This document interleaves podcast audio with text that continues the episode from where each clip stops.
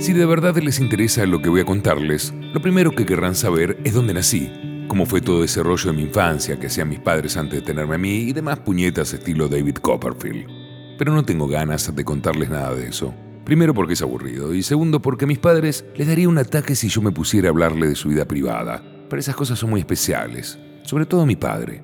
Son buena gente, no digo que no, pero en quisquillosos no hay quien les gane. Además, no crean que voy a contarles mi autobiografía con pelos y señales.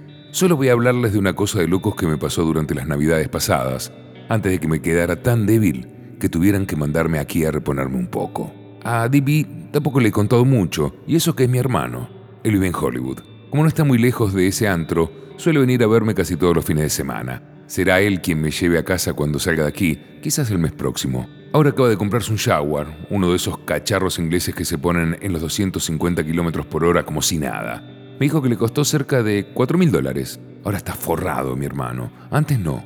Cuando vivía en casa era solo un escritor corriente y normal. Por si no saben quién es, les diré que ha escrito El pececillo secreto, que es un libro de cuentos fenomenal. Y el mejor de todos es el que se llama igual que el libro. Trata de un niño que tiene un pez y que no se lo deja ver a nadie porque se lo ha comprado con su dinero. Es una historia estupenda. Pero ahora Divi está en Hollywood, prostituyéndose. Si hay algo que odio en el mundo, es el cine. Así que les pediré que ni me lo nombren. El guardián entre el centeno, por J.D. Salinger. Maldición, va a ser un cuento hermoso.